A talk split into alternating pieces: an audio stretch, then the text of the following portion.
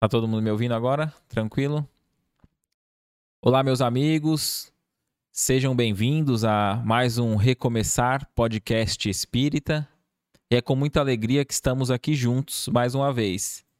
Como dizíamos, coloque aqui nos comentários a, a sua cidade, o seu nome, de onde você está acompanhando esse podcast. É muito interessante e sabermos até onde está indo. Temos recebido muitas mensagens do exterior e isso alegra muito o nosso coração. Saber que, de modo despretensioso, nós estamos conseguindo levar consolo e esclarecimento da doutrina espírita. Já vamos lendo aqui os primeiros comentários, vamos ler o seu comentário aqui, ver de onde está falando conosco, acompanhando essa, essa transmissão.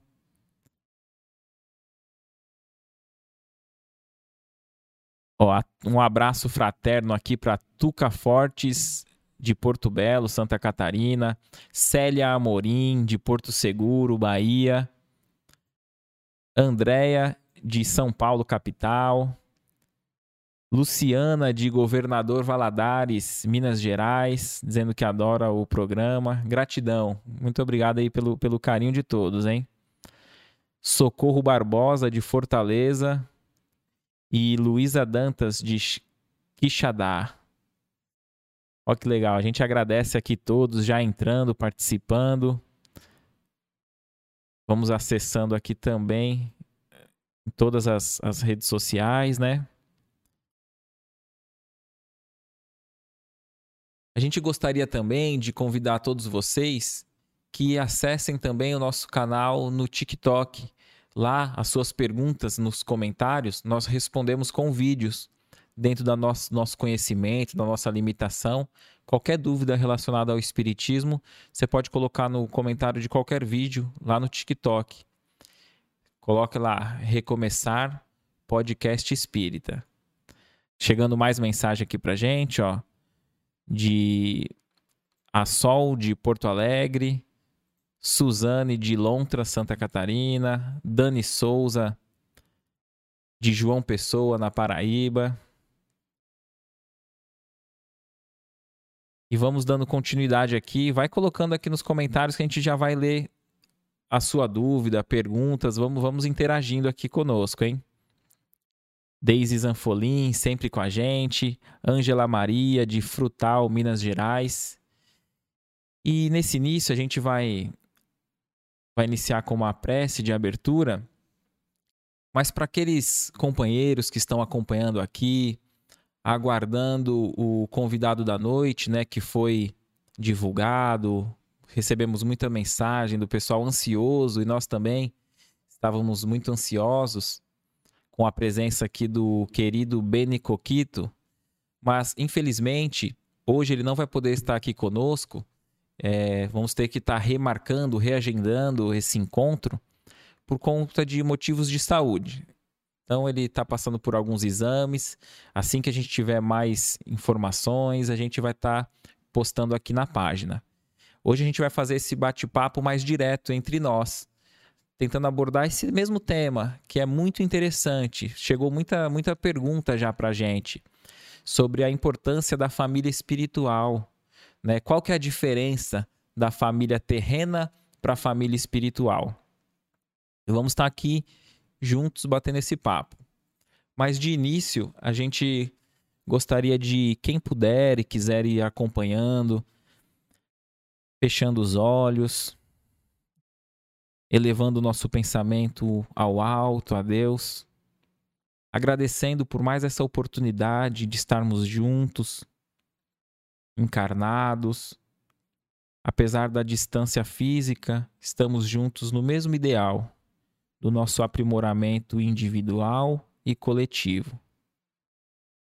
Que Jesus, o mentor individual de cada um de nós, possa nos envolver em luz, em paz, em sabedoria e que os nossos fluidos, nossas emanações de amor, de carinho, de fraternidade, possa envolver a todos aqueles que se encontram enfermos, enfermos do corpo físico, da mente, do psiquismo, e que essa luz de Jesus, como um verdadeiro bálsamo, possa dissipar as trevas da ignorância e nos reerguer no caminho do bem e também, em especial, que esse amor, que essa união, que esses fluidos benéficos envolva o nosso amigo Beni Coquito, que ele possa receber essas vibrações e se restabelecer o quanto antes, obtendo o amparo da espiritualidade. Que Jesus abençoe a cada um de nós. Assim seja, graças a Deus. Vamos aqui já lendo um pouquinho mais dos comentários.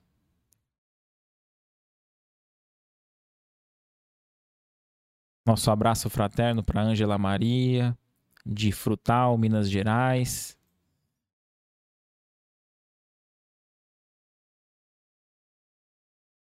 É, aqui a Socorro, Socorro Barbosa diz assim: Sonhei com, com a mamãe, ela desencarnou no dia 26 de 3 de 22. Relatou que estava com saudades de mim. Será real? Nessa semana que passou, então quem quiser até acompanhar, teve um episódio específico do Newton Jr. falando sobre sono e sonhos. E desperta sempre bastante dúvida, bastante curiosidade. E o Newton aqui nos ensinou, nos explicou que muitas vezes no sono o nosso corpo precisa do descanso, mas o espírito prossegue ativo na espiritualidade. Então, é o fenômeno do desdobramento, onde o espírito se afasta do corpo físico, não totalmente, pois fica ligado por um cordão fluídico, né? Chama-se cordão de, cordão de prata e assim ele fica ativo na, no campo espiritual, no mundo dos espíritos, né? E aí o espírito, o desejo dele, ele pode ir para onde ele quiser, fazer coisas nobres, estudar, interagir ou visitar lo locais menos dignos. E quando se dá os sonhos com pessoas que já desencarnaram, muitas vezes pode sim ser um encontro. E aquele momento é um momento em que pode se matar a saudade. E essa saudade, é bom relatar que, como dizia Chico Xavier, a dor da saudade fere nos dois mundos. Então, sem dúvida, se nós aqui, estando encarnados, sentimos saudades dos nossos corações queridos que estão no plano espiritual, que retornaram para a pátria espiritual antes de nós, de lá se dá o mesmo, também a saudade desse contato mais direto conosco.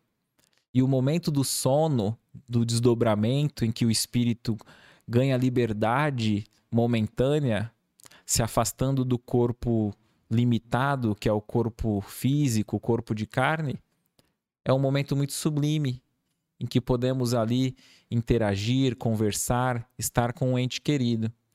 Então, respondendo a socorro, pode sim ter sido um encontro é, verdadeiro, de espírito para espírito, em que naquele momento o ente querido passa a sua mensagem de saudade, é, para que recobre o ânimo, para que a gente tenha mais coragem, renúncia em enfrentar os desafios da vida. Pois que seria uma existência física comparado à eternidade, né? É um estalar de dedos. Então, sem desejar o desencarne de ninguém, obviamente, estaremos há pouco tempo unidos em espírito, no plano espiritual, quando retornarmos para a verdadeira pátria. Ocorre que muitas vezes, o nosso cérebro de carne ser limitado, ele não consegue abranger na totalidade esse momento desse encontro. Então, fica-se como que fosse fragmentos desse momento para nós lembrar, lembrarmos no estado de vigília.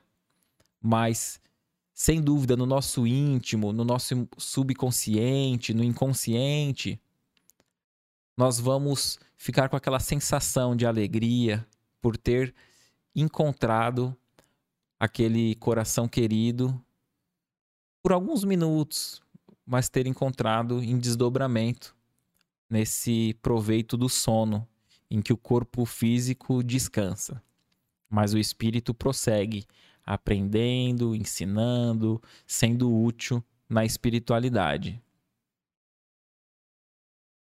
Vamos vendo aqui o pessoal interagindo bastante, ó. Paulo Alves aqui conosco, Marlene Brito. As duas estão pelo Face também, Kaique? Qual que é a primeira é a Ângela? Ó, a Ângela Maria diz algo interessante, ó. Eu tenho dificuldade para engravidar. Antes da reencarnação, já está programado se vou ser mãe ou não? Excelente, Ângela, excelente pergunta. Em muitos casos, nós participamos desse programa, desse traçar esse roteiro reencarnatório. No livro Missionários da Luz, autor espiritual André Luiz, pela mediunidade de Chico Xavier, ele relata ali o reencarne de Segismundo. Então fica a sugestão de leitura para todos. É um livro muito interessante, em que descreve todo o roteiro, o mapa reencarnatório. Não tem um determinismo para que tal coisa aconteça exatamente tal dia, mas ali tem um roteiro para que a gente consiga resgatar os nossos débitos que adquirimos em existências passadas. E em, muito, em muitos casos, nós optamos por é, escolher ser mãe, no caso, né, para as mulheres, ser mãe ou não ser, é, ser mãe numa fase mais cedo da vida, né? Na, cedo, digo, na questão da idade, ou mais avançado. Então, em muitos casos, nós bloqueamos por algum motivo de algum débito, algum resgate de outra existência. Mas nós já planejamos aqueles acontecimentos principais na nossa existência, nós até auxiliamos e pedimos aquilo como prova. É, em muitos casos ouvimos, né, alguém que está sofrendo em alguma área da vida dizer, mas isso seria masoquismo. Eu jamais pediria algo que eu iria sofrer e me incomodar. Mas isso é quando nós estamos com a visão limitada, olhando a vida como se fosse do, do berço ao túmulo. E não é. Sabemos que a verdadeira vida é a do espírito eterna. E tendo esse, essa amplitude olhando essa vida espiritual com várias experiências na matéria, nós traçamos novos objetivos e novos roteiros. Então, por exemplo, cada caso é um caso, mas aquela pessoa que numa existência não valorizou a bênção da maternidade, de ser mãe, de conduzir os filhos no bom caminho, talvez possa ter praticado o aborto. E são vários, várias as questões, tá? A gente tem muita cautela em abordar essa questão para que a gente não julgue e não passe a cometer o equívoco de quando alguém estiver passando por alguma prova e a gente, como um justiceiro ali, analisar, como um juiz, analisar, ah, foi isso que fulano ou ciclano fez. Essa não é a proposta, não é a proposta do espiritismo. Então nós vamos compreendendo que essa mãe que por algum motivo não valorizou a bênção que Deus lhe deu da maternidade, ao desencarnar, tiver fora da matéria do corpo físico e ver ali analisar com a sua própria consciência o que fez da sua última existência, o remorso pode surgir.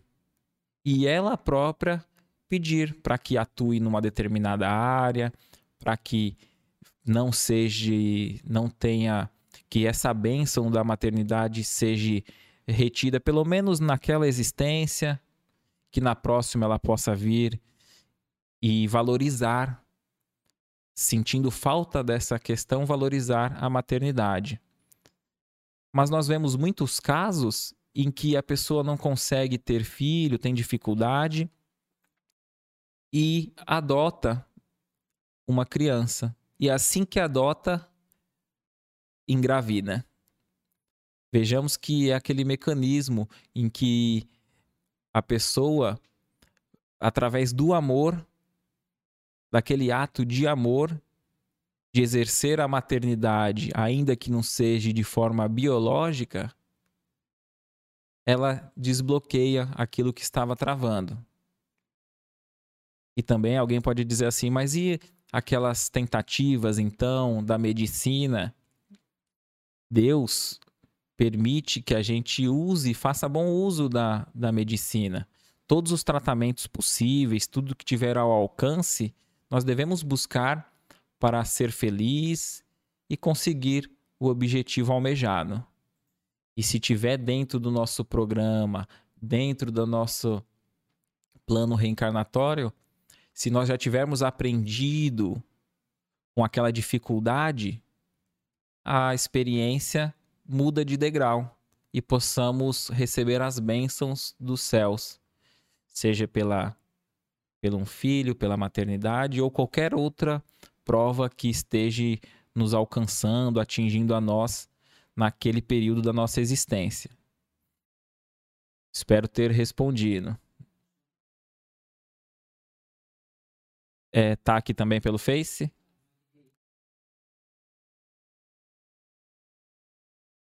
Ah, tá. Vou procurando aqui, o pessoal interagindo bastante. A gente agradece o carinho de todo mundo.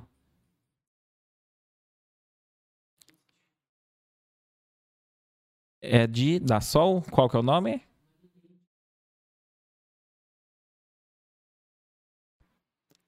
Ó, para mim aqui não tá não tá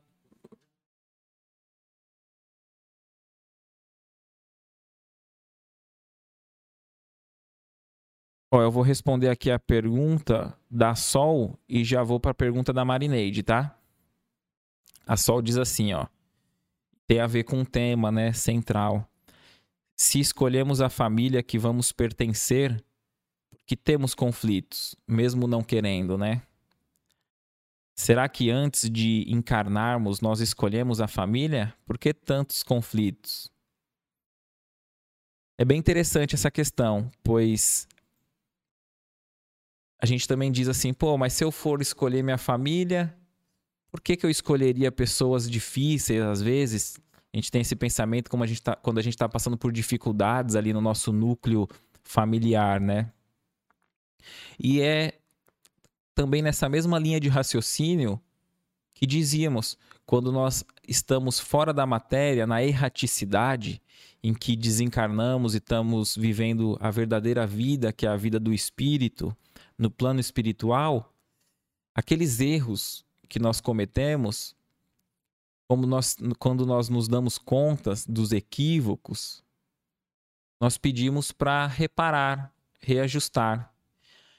E todo débito contraído na carne é resgatado na carne. Então, nós desencarnamos, cometemos equívocos, erros aqui com as pessoas que nos cercam, com a sociedade de modo geral. Quando estamos no plano espiritual, estamos ali naqueles primeiros instantes, vamos nos adaptando, readaptando, melhor dizendo, para aquela verdadeira vida. Vamos estudando, muitas vezes participando de cursos, participando de atendimentos, socorristas a espíritos necessitados. E vamos avançando. Mas, por mais que avançamos, a nossa consciência nos pesa. Mencionamos agora há pouco a questão de Segismundo, citado na obra do Missionários da Luz, de André Luiz e Chico Xavier. E é justamente isso que ele relata. Ele diz que ele já está ali ensinando, ele evoluiu no plano espiritual, ele já tinha ali uma, uma equipe em que ele ensinava, falava sobre o bem, sobre o amor, mas a consciência dele lhe cobrava pois, pois na última existência ele havia participado ali de um, de um trio amoroso, assassinado um, um rapaz, se eu não me engano, se não me falha a memória. Então tinha aquele conflito. E a consciência dele não permitia que ele ensinasse, falasse do amor, até exemplificasse ali no plano espiritual. Então, ele pediu ali, junto com os, os coordenadores, os seus mentores, para elaborar um novo plano em que ele resgatasse, em que ele pudesse pagar aquele débito pelo mal que ele havia feito em, em encarnação passada.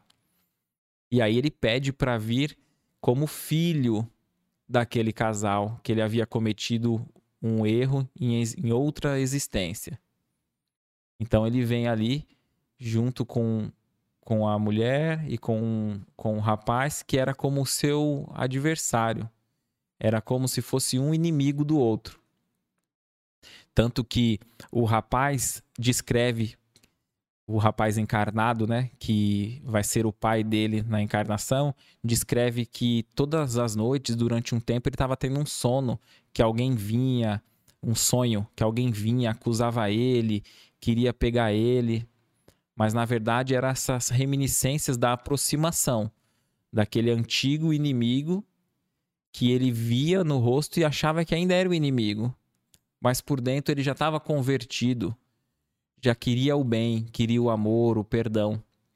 Então é feito todo um preparo para que reencarne. Agora imaginemos como seria, como será, né?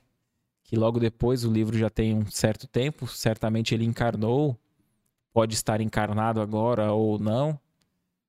Mas como que seria essa relação de pai e filho?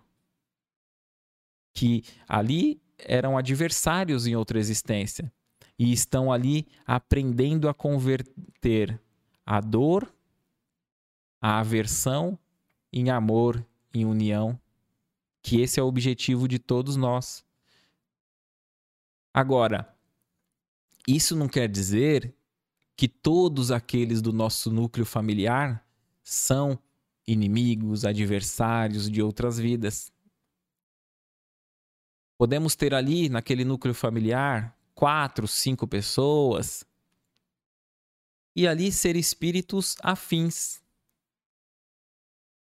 que têm uma afinidade, uma afinidade positiva, mas por caridade, por amor, eles aceitam receber um outro espírito de um grau evolutivo mais baixo, para que ele, estando em contato com aquele núcleo familiar, possa ser amparado, acolhido, receber valores éticos e morais elevados, valores intelectuais também. Aí vai ser, como se diz, aquela ovelha negra. Ela não se sente participando, não se sente bem naquela família, mas olhando naquela vista espiritual, analisando aquela encarnação, com a amplitude da eternidade do Espírito, por mais dificultoso que possa ser a prova para todos aqueles que participam daquele convívio, é benéfica para o espírito. E ele vai progredir e melhorar. Então, nós temos ali a família consanguínea, encarnada. Mas temos a nossa família espiritual. Pode ser que eu e você tenhamos espíritos afins, que têm os mesmos hábitos, costumes, os mesmos desejos, mas, por enquanto, não estão encarnados junto conosco. Estão, sem dúvida, nos amparando no plano espiritual. Mas talvez, para essa existência, para esse plano reencarnatório, eles estão em espírito, nos auxiliando em espírito. Então, talvez um ou outro possa estar encarnado. Um ou outro que tem essa afinidade conosco. E nem sempre pode estar no nosso núcleo familiar consanguíneo. Então, nós não vemos é, pessoas que têm o mesmo sangue, irmãos, familiares próximos, mas que não têm simpatia, têm até certa aversão e antipatia um pelo outro. E às vezes temos amigos que encontramos, independente da nossa fase, da nossa vida, seja na juventude, numa, numa fase mais madura, mas encontramos ali um, um espírito, uma pessoa que tem afinidade, que gostamos. Não tem o nosso sangue, mas vemos ali um verdadeiro irmão, que nos damos bem. Será que não é um membro da nossa família espiritual? Será que já não conhecemos de outras existências? E ali, através da lei da atração, do magnetismo, Deus permitiu que nos encontrássemos, ou melhor, nos reencontrássemos nesta existência? Então fica para nós refletirmos essa questão. E a gente vai abordar aqui também, analisando esse contexto, quando Jesus diz: honrai vosso pai e vossa mãe. Mas ele também diz em outro momento: quem são meus quem são minhas quem é minha mãe? Quem são meus irmãos? Vamos analisar daqui a pouquinho essa questão. Vamos ver mais um comentário aqui que foi que chegou para nós. A Marineide, ela pergunta assim: muito difícil ficar sem minha mãe. Queria muito saber onde ela está. Será que existe o umbral? Minha mãe desencarnou em 18 de 3 desse ano, 22. Primeiramente, a gente sente muito pela dor da perda, a dor da saudade, né? A gente diz perda, não é nem o termo correto, né? Porque a, a pessoa, a gente sabe onde está, né? Nós não perdemos. A gente pode perder um objeto, mas não aquele coração querido. Então, nosso, nossas, nossas emanações de amor, de fraternidade para todos aqueles que estão saudosos com o luto. E na questão de saber onde está, primeiramente, né? Uh, o Espiritismo tem como, como essa linha de contato à mediunidade. Muitos receberam cartas consoladoras através da psicografia de Chico Xavier, mensagens. Mas uma, palavra, uma frase que ficou bem conhecida foi assim do Chico: o telefone toca de lá para cá. Então, em muitos casos, a gente não tem como saber imediatamente, receber uma notícia, saber exatamente o que se passa com aquele ente querido. Isso não quer dizer que não seja possível. Muitas cartas foram analisadas e a pessoa disse: não tem como outra pessoa saber. A pessoa nunca tinha tido contato com Chico Xavier e a carta descrevia detalhes que era só conhecido entre os dois e uma série de fatores. Então, o que, que nós podemos compreender? O Espiritismo nos ensina estudar os fatos para que a gente compreenda. Então, a cada um segundo as suas obras. Eu me lembro que o orador espírita, estudioso Raul Teixeira, falando sobre esse tema, ele diz: Eu nunca precisei investigar onde estava, o que se passava com nenhum amigo meu que desencarnou. Pois a própria vida dele, as próprias ações, já mostrava em que ambiente, em que mundo psíquico ele se encontrava. A cada um segundo as suas obras. Então, se nós temos ali o nosso ente querido, aquela pessoa amorosa, fraterna, que sempre buscou ali o bem, dentro, fazer o bem dentro das suas possibilidades, é obviamente que ao desencarnar será um simples deixar de roupas, nossa, nosso corpo de carne como a nossa vestimenta. Iremos prosseguir no mundo espiritual com aquelas companhias que tivemos semeado durante a nossa existência. Então, certamente, seremos acolhidos no plano espiritual pelos nossos mentores, pelos aqueles que são gratos pelas nossas atitudes de caridade, de amor, de fraternidade. Agora, o Espiritismo nos descreve de modo muito realista que a verdade espiritual também iremos colher os frutos amargos que tivermos semeado. Então, o próprio espírito André Luiz, que mencionamos agora há pouco, ele, no seu primeiro livro, através de Chico Xavier, ficou muito conhecido através do filme O Nosso Lar, ele descreve que ele passou sete anos no umbral. O que seria um umbral? Umbral é uma transição, é uma passagem. É como se fosse um batente de porta. Embaixo do batente, ali é o umbral da porta. É, uma, é, um, é um local de passagem. Nós vamos passar, né? Tem uns espíritos que a colheita é benéfica, o fruto bom, vai direto para um plano espiritual, para uma colônia, para um pronto-socorro espiritual, onde vai ser acolhido e desperta em pouco tempo. Bem, outros passam por esse umbral. O André Luiz nos descreve que ficou sete anos no umbral. Então, porque ele teve uma vida, um período que foi muito egoísta, na boemia, buscando somente os prazeres da carne, aqueles mais primitivos, que nos tocam o sentido de modo mais grosseiro. Mas um outro relato importante sobre o umbral é o espírito de Patrícia, que através da sua tia Vera Lúcia Marinzec, a médio encarnada, ela descreve que passou um período no plano espiritual, não passou pelo umbral, ela tinha sido uma pessoa boa, desencarnou com 19 anos na década de 90. E no plano espiritual, após se adaptar ali, teve a bênção de poder visitar os seus familiares encarnados.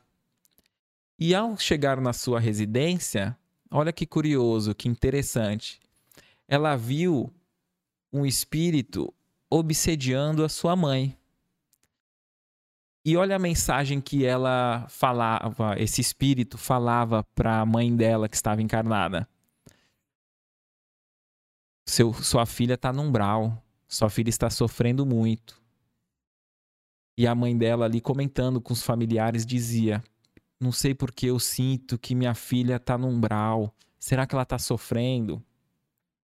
Então, veja bem, é, os espíritos por querer ver o sofrimento, pode incutir em nós essa visão para que a gente sofra pelo outro. Mas Deus é Deus de amor, de acolhimento. E basta que aquele que sofre se arrependa e deseje mudar, ele já é acolhido. Foi o que aconteceu com, com André Luiz no umbral. A partir do momento em que ele se arrependeu profundamente e orou de coração, se fez um clarão, uma vibração ao seu redor e ele foi acolhido pelo Clarencio, o ministro Clarencio, e levado para o nosso lar.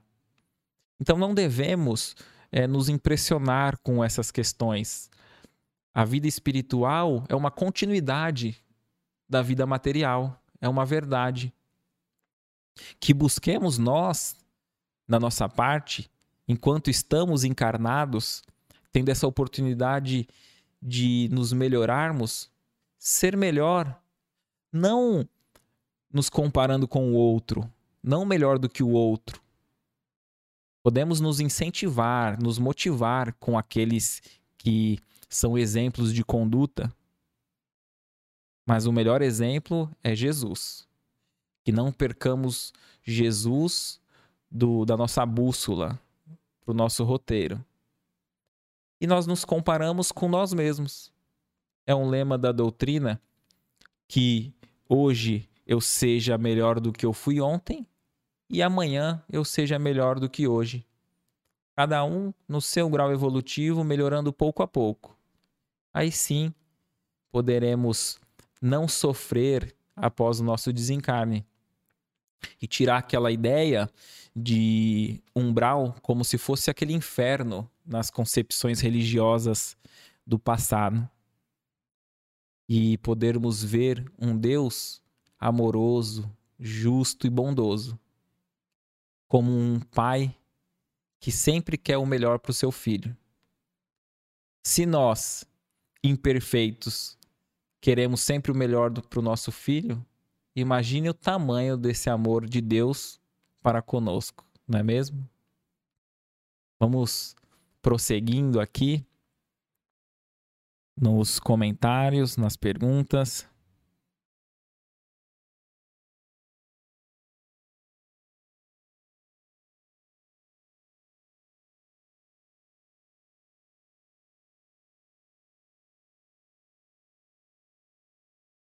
Ó, aqui nós temos a Eliana Caetano. Ela diz assim: Perdi uma criança, aborto espontâneo, com quatro meses. Era meu primeiro filho. Sonho muito que cuido de uma criança. Pode ser o mesmo espírito ou de outra existência? Pode ser. Pode ser sim que é, esse espírito está sendo preparado por algum motivo não houve ali o reencarne, às vezes o espírito acontece do espírito estar com medo das provas que ele vai ter que enfrentar e aí ele recua e ao recuar acontece esse aborto espontâneo. É muito importante que sempre durante a gestação os pais, a própria mãe converse com, com feto, com o bebê ali em envolvimento, dizendo: pode vir tranquilo, estamos aqui de recebendo com muito amor, com muita fraternidade, iremos lhe encaminhar pelos bons caminhos, sem nenhuma mágoa, com muito amor, para que fortaleça aquele espírito, que ele tenha coragem para continuar naquele processo e se concretizar o reencarne. Agora, tem uma questão muito importante, por isso que nós diz, dizemos que é importante ver com esse ângulo do plano espiritual mais distante. Um outro fato no que André Luiz nos relata em uma das suas obras, que faz parte da coleção A Vida no Mundo Espiritual, é de um espírito que estava ali encarnado ele se suicidou ingerindo veneno e desencarnou. Sofreu algum tempo no plano espiritual. Porém, o seu corpo fluídico, o perispírito, não conseguia retomar toda a sua cura e ainda estava enfermo o seu corpo espiritual. E os benfeitores tentavam de tudo, mas o remorso dele era tão grande que ele não conseguia dar continuidade na sua tarefa no plano espiritual. Ele não conseguia. Porque ele não conseguia a cura do seu corpo espiritual, do perispírito. O único a única forma de fazer isso de modo mais eficaz, a reconstrução do seu corpo espiritual sem nenhum problema na sua estrutura, era através do reencarne, onde ele teria que passar por todo o processo da reencarnação, e ali no reencarne ele iria desencarnar, bem novinho ainda, para que expurgasse, como se fosse um cadinho, um, um, onde iria deixar ali as suas impurezas e sair limpo. Então é isso que ocorre. O espírito encarna, tem a gestação. No caso do livro, se concretiza ali o, o, o nascimento e logo depois, recém-nascido, o bebezinho vem a desencarnar. E no plano espiritual, ele consegue é, a, a recuperação do seu corpo perispiritual, seu corpo fluídico, para dar continuidade na sua evolução. Então veja como é importante. No plano espiritual, a, a sua família espiritual havia muita alegria em ter conseguido essa recuperação, em que ele com, com corpo espiritual enfermo, passou a estar sadio. Agora, com vistas à matéria, onde nós muitas vezes estamos cegos para essas questões, certamente e de modo muito natural e compreensível, todos ali do seu núcleo familiar ficou muito triste. Então, aquelas mães que às vezes perdem, perde um bebezinho, seja ainda na gestação, como um feto ou após o nascimento, será que não estão sendo caridosas, estão sendo heróicas, verdadeiras heroínas em aceitar essa missão de receber aquele espírito apenas para auxiliá-lo na sua evolução, ainda que não tenhamos o convívio naquele momento com ele na matéria física?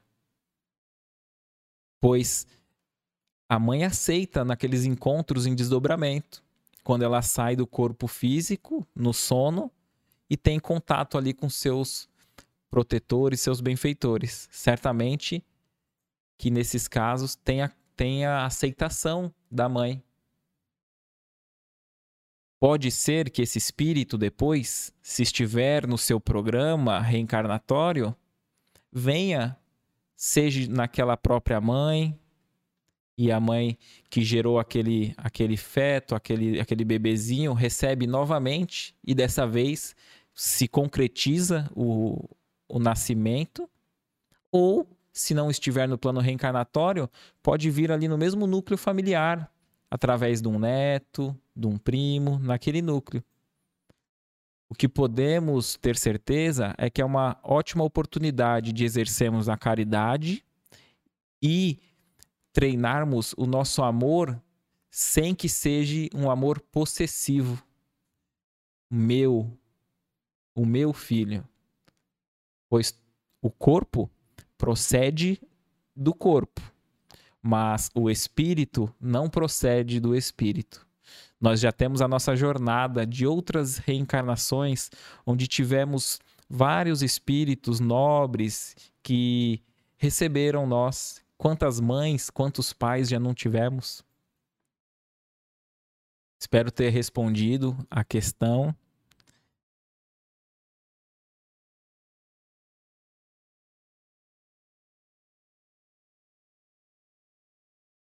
Aqui a Luana Santos. Pensar em um desencarnado e ficar lembrando da vida que teve com ele junto os planos, etc., e ficar chorando é ruim para o espírito dele, já me falaram também que não pode guardar objetos de quem já morreu. É, guarda o álbum do nosso casamento. Mais uma vez, né? A gente se sensibiliza pela, pela dor da saudade. E vamos lá. Quando, quando a nossa saudade que é natural e não tem como a gente deixar de ter saudade. Ela é envolvida naquele sentimento de compreensão das leis naturais, das leis divinas. Quando envolvemos em prece aquela pessoa querida que retornou para a pátria espiritual primeiro que nós, em que agradecemos por aquele período que pudermos estar juntos, quando o sentimento é de gratidão, ainda que choremos, que fiquemos tristes, o que é natural, isso apenas fortalece essa união. É, dá mais ânimo para que nós, enquanto encarnados, continuemos a nossa jornada com fé, com resignação, e também para o espírito, que também está no plano espiritual com saudade. Quando esse sentimento é envolvido na gratidão.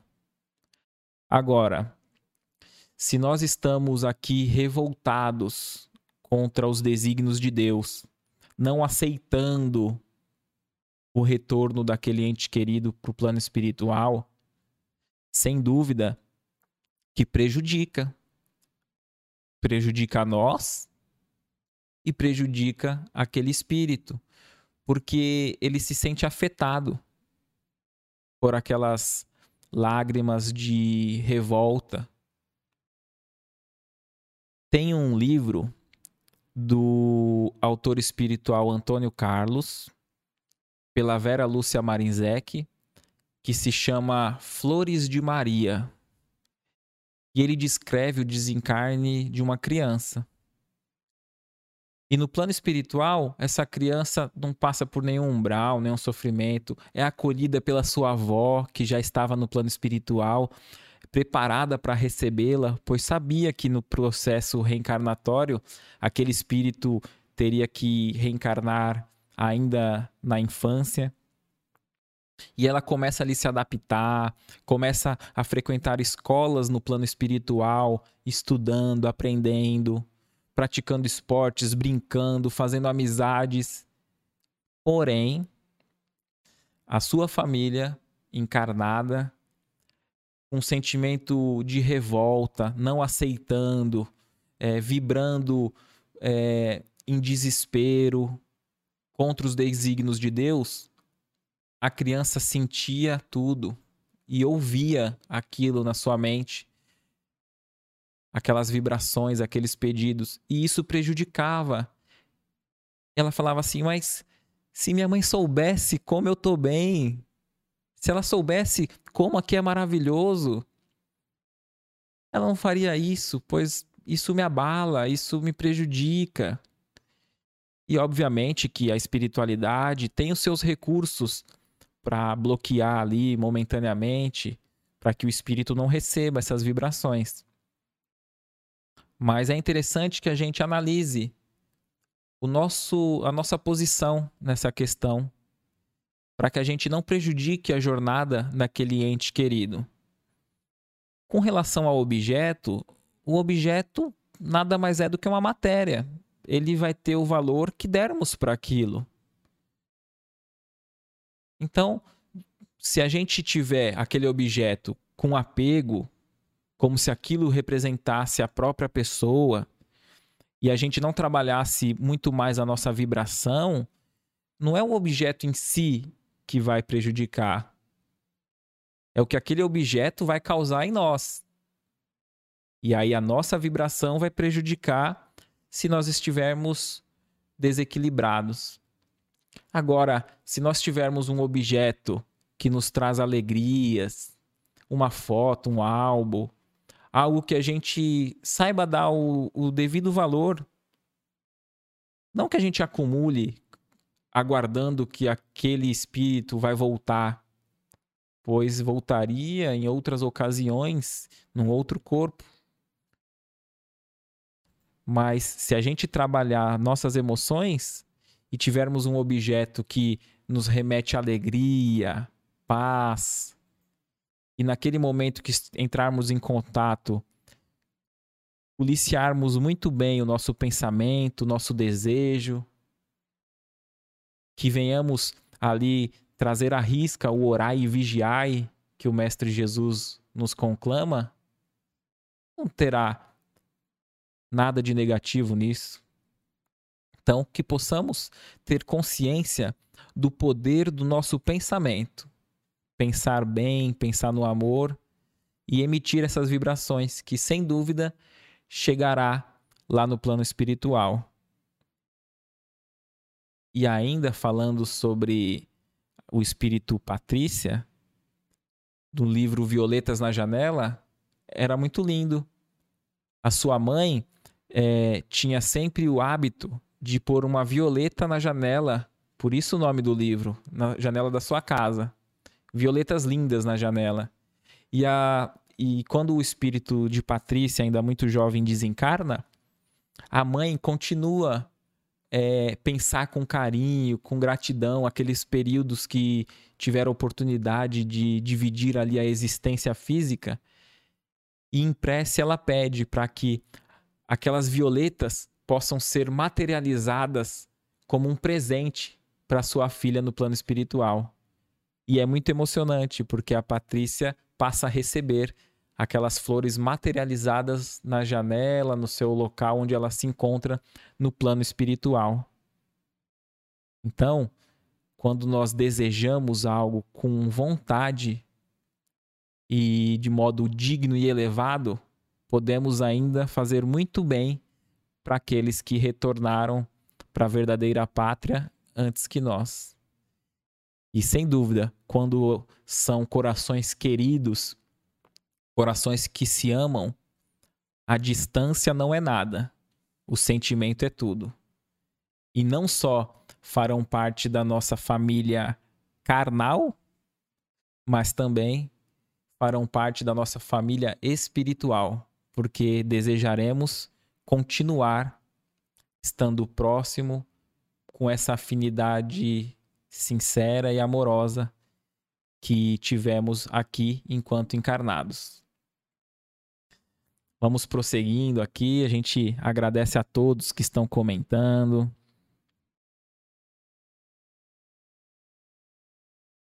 Muito interessante aqui, ó. A Sol Ramos diz: Por que algumas crianças conseguem ver espíritos, principalmente espíritos de crianças, como se interagissem? A encarnação do espírito só se dá de forma completa em torno dos sete anos do espírito encarnado. E depois, ainda dos sete aos 14, mais ou menos, o espírito ainda ali está muito envolvido por essa nova existência. A partir dos 14 em diante, quando é aquela fase mais rebelde dos jovens, é que o espírito retoma a sua essência verdadeira de outras vidas. Então, a... fazendo um parênteses aqui, por isso é muito importante a evangelização infantil, a educação, ter um cuidado maior nesse período da primeira e da segunda infância, para inserir valores éticos e morais naquele novo ser, ou melhor, naquele ser que já tem outras, teve outras existências, mas está tendo a sua nova oportunidade encarnada. Então, nesse período da infância, o espírito ainda está um pouco aqui e um pouco, um pouco lá no plano espiritual. Então ele consegue ter uma percepção melhor do mundo dos espíritos. Então, às vezes, quando vemos aquelas crianças falando, oh, meu amiguinho, e tá brincando ali com um amigo im imaginário, né, que nós chamamos, muitas vezes não é um amigo imaginário, é um amigo real em espírito. E nós não vemos quando não temos a mediunidade ostensiva para poder captar. E aí alguns desses dessas crianças quando completam ali já uma fase mais madura, pode ser que não continue com essa mediunidade.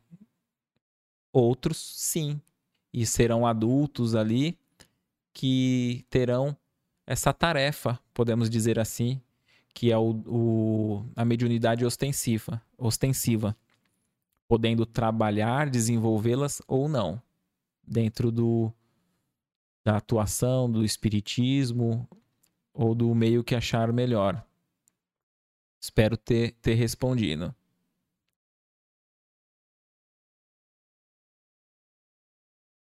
Vamos ver aqui mais uma questão.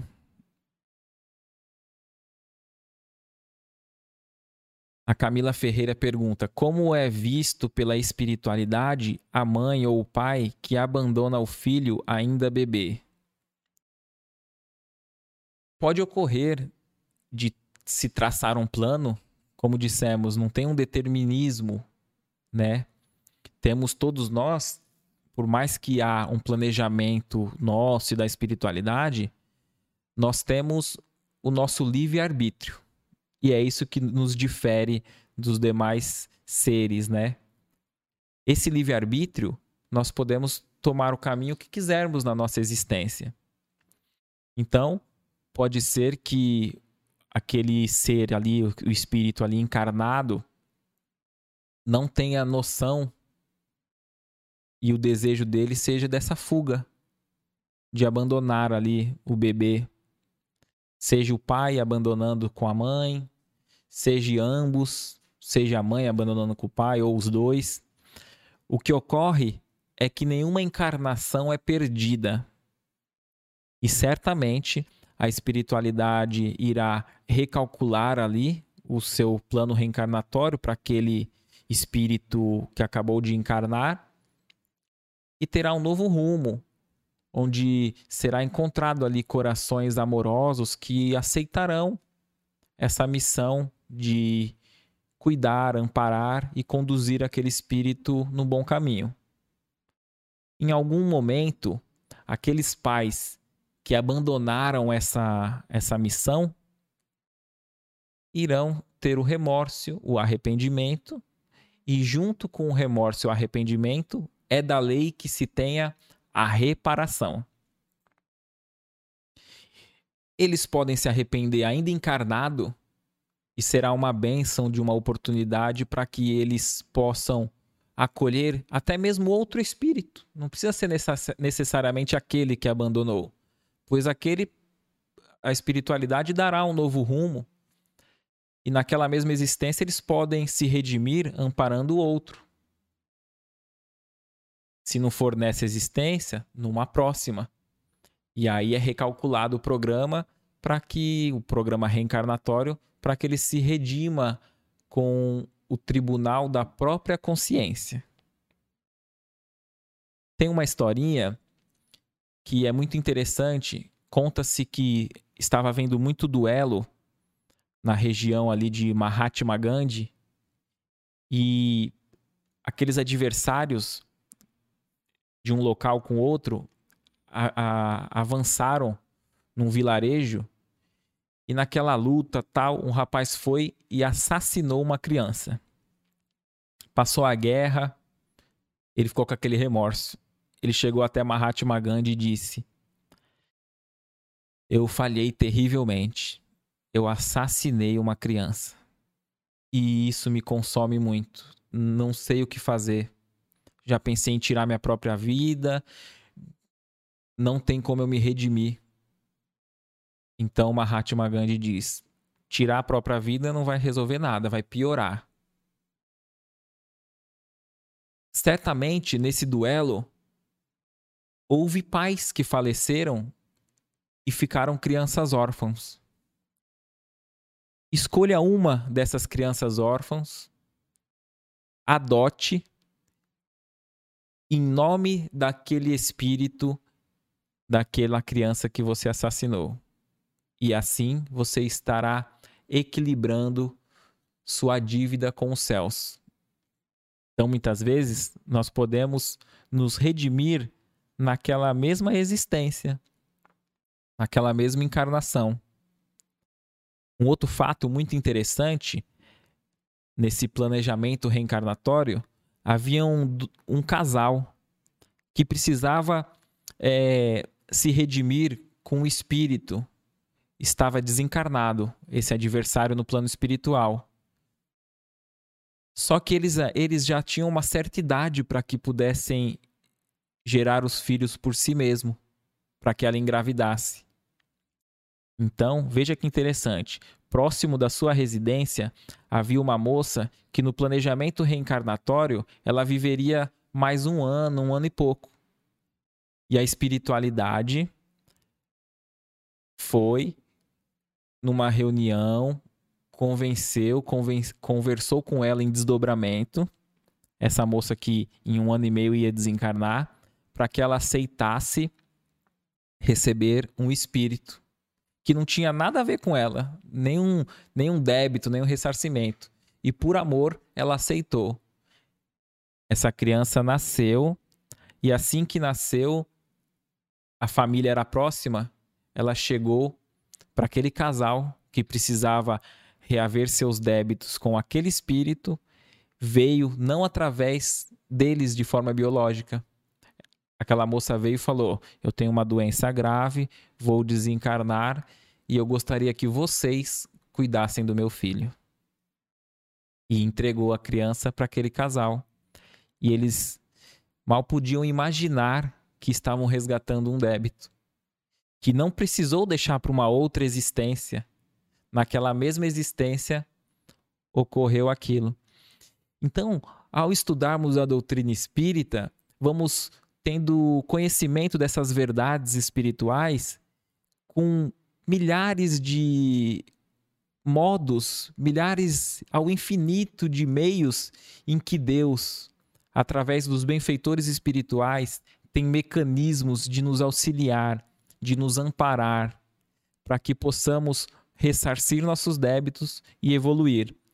Às vezes, aquela dor que estamos sofrendo nessa existência, não compreendemos, mas é uma dor muito benéfica e salutar, que está fazendo com que nós estamos dando saltos muito grandes na saltos não porque a natureza não dá saltos, mas estamos alcançando graus evolutivos que demandariam muitos anos e estamos conseguindo numa única existência, sem dúvida através de dor, sofrimento.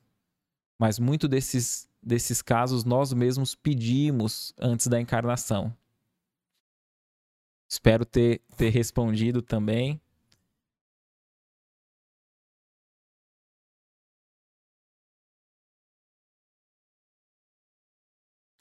Ó, a Marli Santos diz: segundo o Espiritismo, temos laços de família sem ser consanguíneo.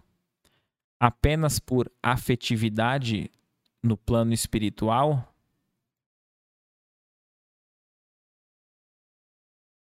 Então, nós temos essa família espiritual que não tem o nosso laço consanguíneo e eles podem estar de modo consanguíneo conosco na nossa encarnação ou não estar no nosso, no nosso núcleo familiar encarnado. Mas termos espíritos que hoje, momentaneamente nessa nossa encarnação, nós temos espíritos muito queridos que nos acompanham há milênios, milênios, e nós não lembramos, não nos lembramos dele pela bênção do esquecimento quando nós encarnamos. Mas são aqueles espíritos que desejam o nosso bem, nos auxiliam e nós nos encontramos com eles em desdobramento no sono.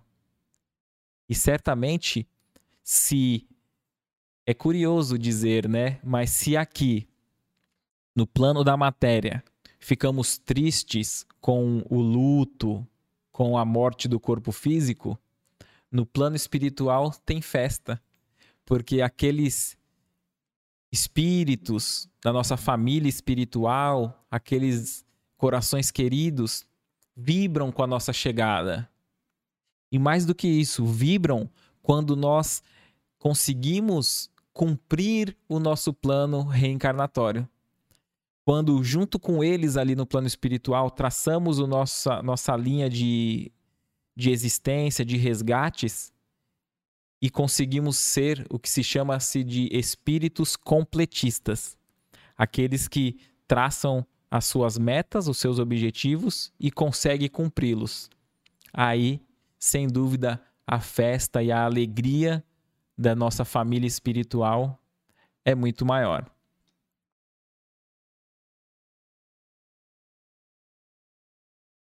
Vamos vendo aqui. A Eliane Caetano, né? Minha neta brinca muito com o imaginário, tem muito medo. E também fala quando minha mãe chega. Pode bloquear essa espiritualidade? Então, acredito que seria, no caso espiritualidade, se poderia bloquear essa, essa mediunidade, né? E e ela fala quando sua mãe chega, sua mãe já já em desencarnada, né? Então, a ela pode ter essa mediunidade nesse período da infância que fica mais latente. Isso ocorre muito com aqueles aquelas pessoas que estão próximos da morte, que passam a divisar o plano material e espiritual. Ocorre bastante. Então é similar quando o espírito está nesse processo de encarnação, nos primeiros anos de vida ali, ele consegue captar melhor esse mundo espiritual. Assim como aqueles que estão no leito de morte, que já estão também com seus laços é, prendendo no, no corpo de carne, mais fragilizados. Então consegue também, mesmo não tendo tido a mediunidade ostensiva, consegue também captar esse mundo espiritual. Então ocorre muito de da pessoa dizer assim: minha avó veio me buscar. Tem um espírito aqui dizendo que já é minha, minha hora de partir. Então ocorre algo similar. Pode acontecer dessa criança não desenvolver essa mediunidade ostensiva quando passar por uma fase mais madura. E pode ocorrer de sim, de, de acontecer dela, dela ter essa mediunidade ostensiva. Agora, o que, que fica como lição para que a gente possa fazer, né? O que, nós, o que nos cabe para auxiliar? A oração.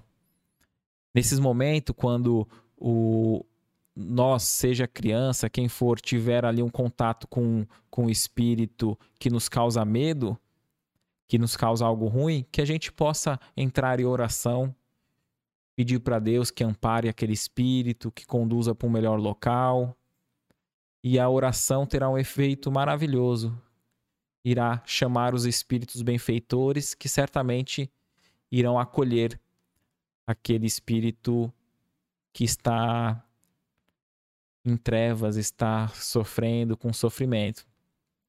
Outro aspecto também é que se desenvolva o evangelho no lar. Aquele encontro fraterno uma vez por semana, nós já falamos sobre, sobre ele, como fazer o evangelho no lar aqui no, no canal.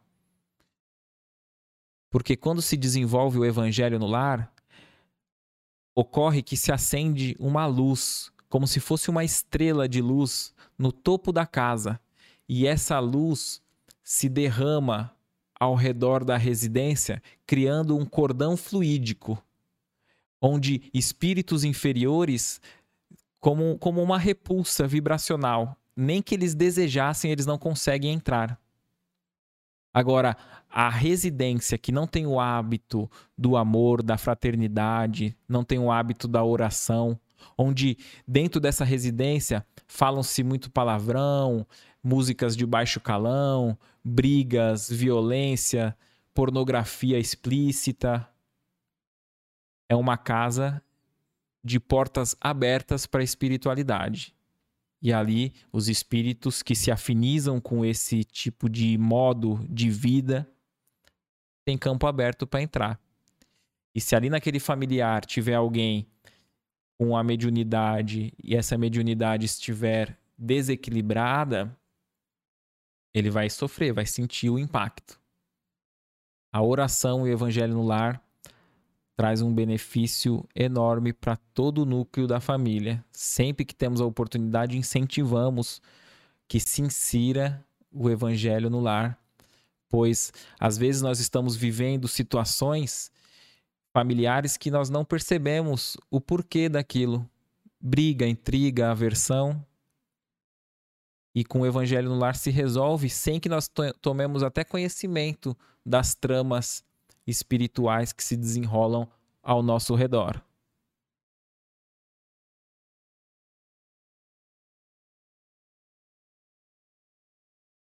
Ó, a Luciana diz, ó, como saber notícias de um espírito desencarnado há nove anos.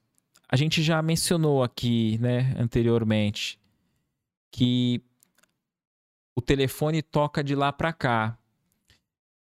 Ocorre que se nós chamamos esse espírito, seja numa reunião mediúnica, de que modo for, estamos muito suscetíveis ao charlatanismo, à mistificação e à mentira na mediunidade. Dentro dessa questão, eu vou até responder junto a pergunta do Sebastião Alves, que fez na nossa página. Ele diz que ele, ele participa de reuniões mediúnicas de, em que ele evoca espíritos de ente querido. E já disseram para ele não fazer isso porque é prejudicial, ele prejudica na evolução. E ele ficou com essa dúvida e nos perguntou. E de fato não é aconselhável por conta disso. É, se nós estamos vivenciando nossa existência, saber a notícia daquele que já desencarnou é só analisar a vida que teve durante encarnado, cada um segundo as suas obras. Reconhece-se a árvore pelo fruto. Então, se durante a sua existência é, aquele espírito agiu com envolvido com hábitos negativos, promíscuos, maledicência, fofoca, é, tudo que tudo de, de negativo, ele vai colher aquilo que semeou. E se um espírito encarnado fez o bem, o amor, a caridade, receberá a proteção e o amparo da espiritualidade. Se a notícia tiver que vir para nós, pode vir num encontro em sono e a gente recebe a notícia daquele ente querido. Se ele não tiver em, em condições de se encontrar conosco, outro espírito fará. Talvez a gente se recorde desse encontro quando despertar ou não. Agora, como dizia Chico, o telefone toca de lá para cá. Se fizermos reuniões evocando esse, esses espíritos de entes queridos, por mais que o nosso desejo seja legítimo e compreensível, pode ser que a gente sofra ali o embuste, uh, espíritos zombeteiros, sabendo do nosso desejo, traz uma mensagem e assina, fala como se fosse aquele ente querido. E tomamos aquilo ver como verdade. E o sofrimento nosso e daquele espírito será maior. Então, da nossa parte, que nós possamos orar, amparar aquele espírito nos nossos sentimentos de gratidão, de luz e de amor. E se um dia tiver que chegar a uma mensagem até nós, a espiritualidade superior trará um modo, um meio de que isso ocorra. Havia casos do no Chico Xavier em pessoas que iam lá há semanas seguidas buscando carta, mensagem e não conseguia o espírito ainda não estava preparado para dar a mensagem. E outros que iam pela primeira vez acompanhando outro grupo, sem pretensão, recebia a mensagem daquele coração querido, saudoso. Espero ter respondido a questão.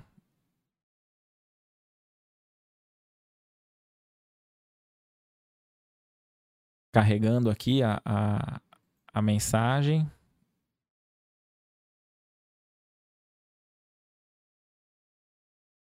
A Vera pergunta, né? Meu irmão guardou as cinzas da minha mãe na casa dele. Isso é ruim? Como diz, diz, dissemos agora há pouco, anteriormente, a matéria, as cinzas, não, nada mais é. Do pó viemos e ao pó retornaremos. O espírito não está mais ali. O espírito seguiu. É como abandonar uma roupa. O que se deve ser analisado é o contexto que está por trás. Qual é o sentimento envolvido, seja do seu irmão e dos outros familiares? Será que ele segura, tem esse contato com as cinzas? Que tipo de emoção ele está emanando? Uma revolta com Deus? Está chamando, ordenando a presença da sua mãe ali? Isso certamente irá perturbar o espírito e a família. Não pelo fato dali ser as cinzas ou não. É o nosso sentimento, a nossa vibração. Agora, guardou as cinzas com carinho, guardou as cinzas num sentimento de gratidão, e toda vez que toma contato ali com vasilhame, o local que está guardado, vem o sentimento de, de, de gratidão por ter podido ter uma mãe, por ter tido momentos tão alegres e fraternos, agradecendo a Deus por essa oportunidade.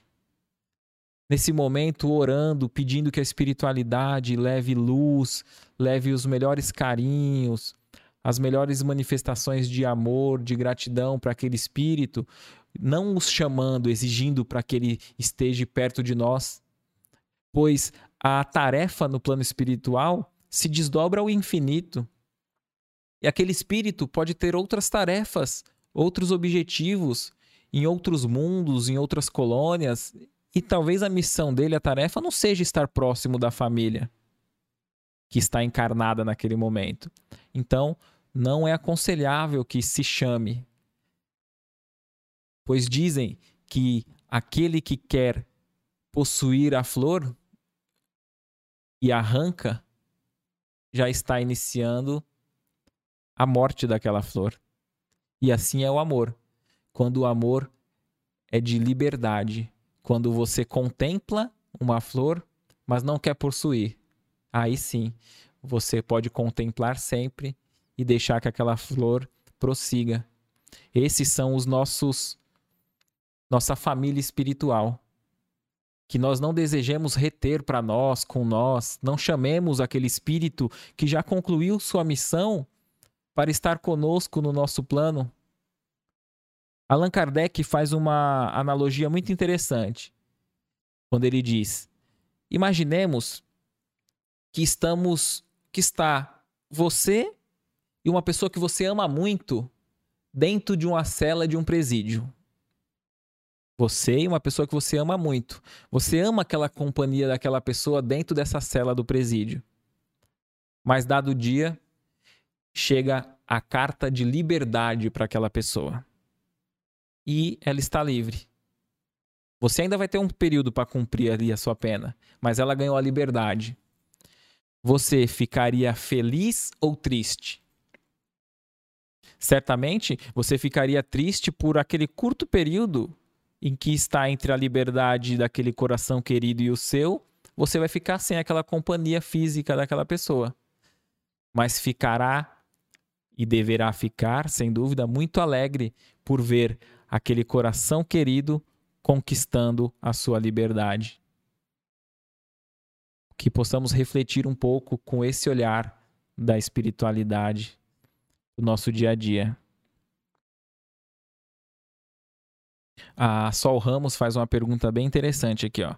O espiritismo acredita em vidas em outros planetas? Acreditam em alienígena? Já ouvi relatos que são espíritos superiores que nos vigiam, mas não interferem, devido ao livre-arbítrio. Não estou sabendo formular a pergunta, espero que entenda. Perfeito, Sol, perfeito. Ficou, ficou bem clara a questão para nós.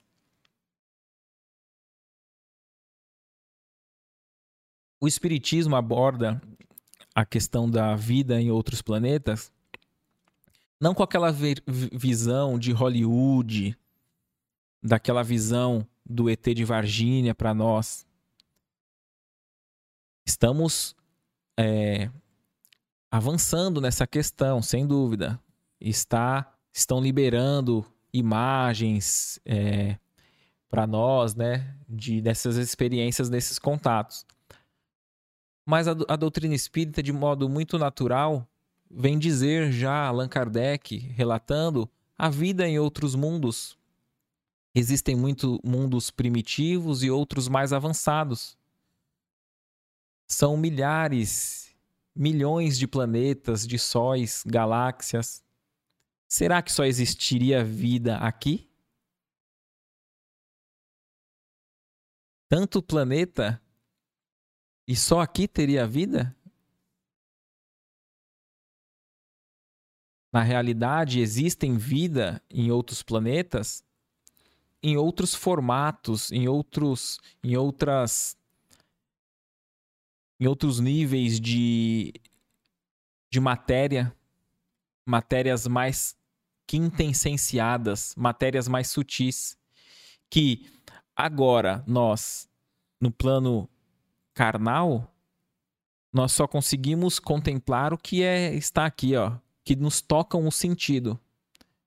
Mas basta ter uma vida num, numa vibração um pouco menor que nos foge a captação para que esteja aqui conosco e nós não, não, não enxerguemos. Não precisamos de aparelho, não precisamos de óculos para poder analisar os raios ultravioleta? Temos equipamento para isso. Pode ser que um dia tenhamos equipamentos que capte essa matéria mais sutil e a gente possa ver essas outras existências, esses outros espíritos. Um livro muito interessante que trata dessa questão da vida em outros planetas é o segundo livro psicografado por Chico Xavier. O primeiro foi Parnaso de Além Túmulo, em que ele, ainda muito jovem, recebeu vários e vários poetas, espíritos conhecidíssimos, e foi lançado essa, esse primeiro livro. O segundo se chama Cartas de uma Morta, que foi, psico, que foi psicografado por cartas da sua mãe, a própria mãe do Chico Xavier que lhe enviou. E a introdução é muito interessante. Chico Xavier diz ali: Mamãe, essas cartas irão virar um livro. E a renda desses livros irão ser para as criancinhas. As criancinhas serão amparadas. E ali a mãe do Chico Xavier descreve em cartas a experiência dela de visitar outros mundos e falar como que eles vivem, alguns detalhes, muito interessante. Então fica aí a dica de, de leitura que um assunto, um estudo mais aprofundado, Cartas de uma Morta, para a gente estar tá estudando e lendo essa obra que é muito muito importante. Vamos continuando.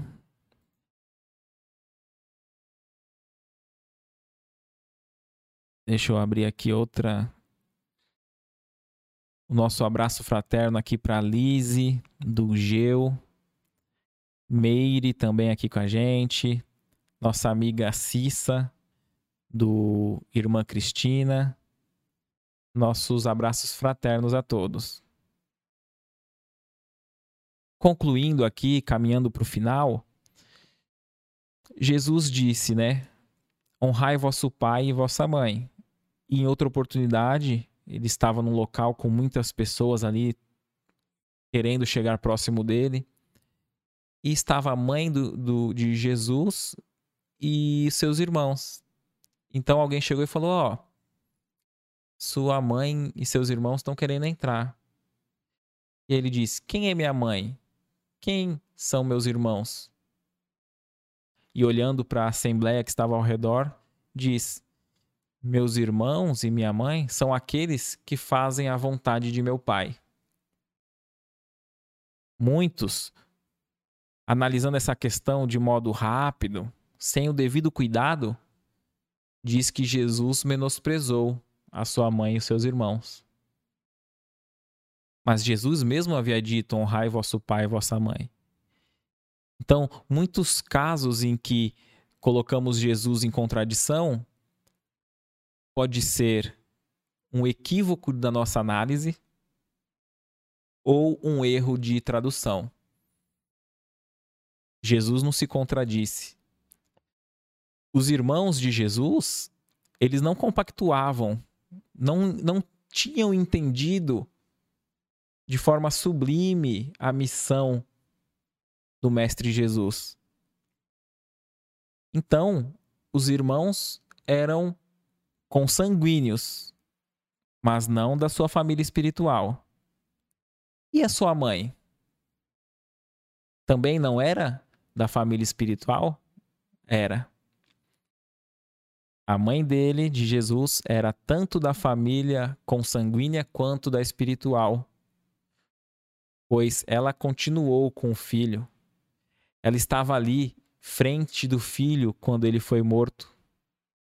Já imaginamos o ponto de vista da mãe? Uma mãe ver o seu filho que nada fez de mal, só pregou o amor e o bem, ser assassinado na sua frente? E ela aceitou a missão de receber o Messias, Jesus Cristo, no seu ventre. Então nós temos aí uma boa analogia da família consanguínea e a espiritual. Pode ser que esses espíritos afinizados conosco de modo positivo faça parte da família espiritual e também num plano reencarnatório da nossa família consanguínea. Agora, nem todos que são da família consanguínea fazem parte e farão da nossa família espiritual. Acho que acredito que o que a gente havia preparado aqui, a gente já de modo muito muito breve conseguimos aqui interagir, entrar em contato. Vamos agradecendo a todos que participaram conosco, enviando as suas mensagens. Aqui a Marilete, Terezinha, Sol Santos, Socorro, Camila Ferreira e todos os outros. Que possamos estar juntos aqui na próxima semana quem está aqui no canal pela primeira vez, deixe o seu like, curte, se inscreva. Qualquer pergunta, faça também no nosso TikTok. Recomeçar Podcast Espírita. Em qualquer dos vídeos, coloca a pergunta que, se estiver dentro do nosso alcance, a gente vai trazer a resposta. Se não soubermos, iremos ali estudar e trazer uma explicação dentro da doutrina espírita. Que possamos estudar Allan Kardec para compreender Jesus. Muita paz a todos.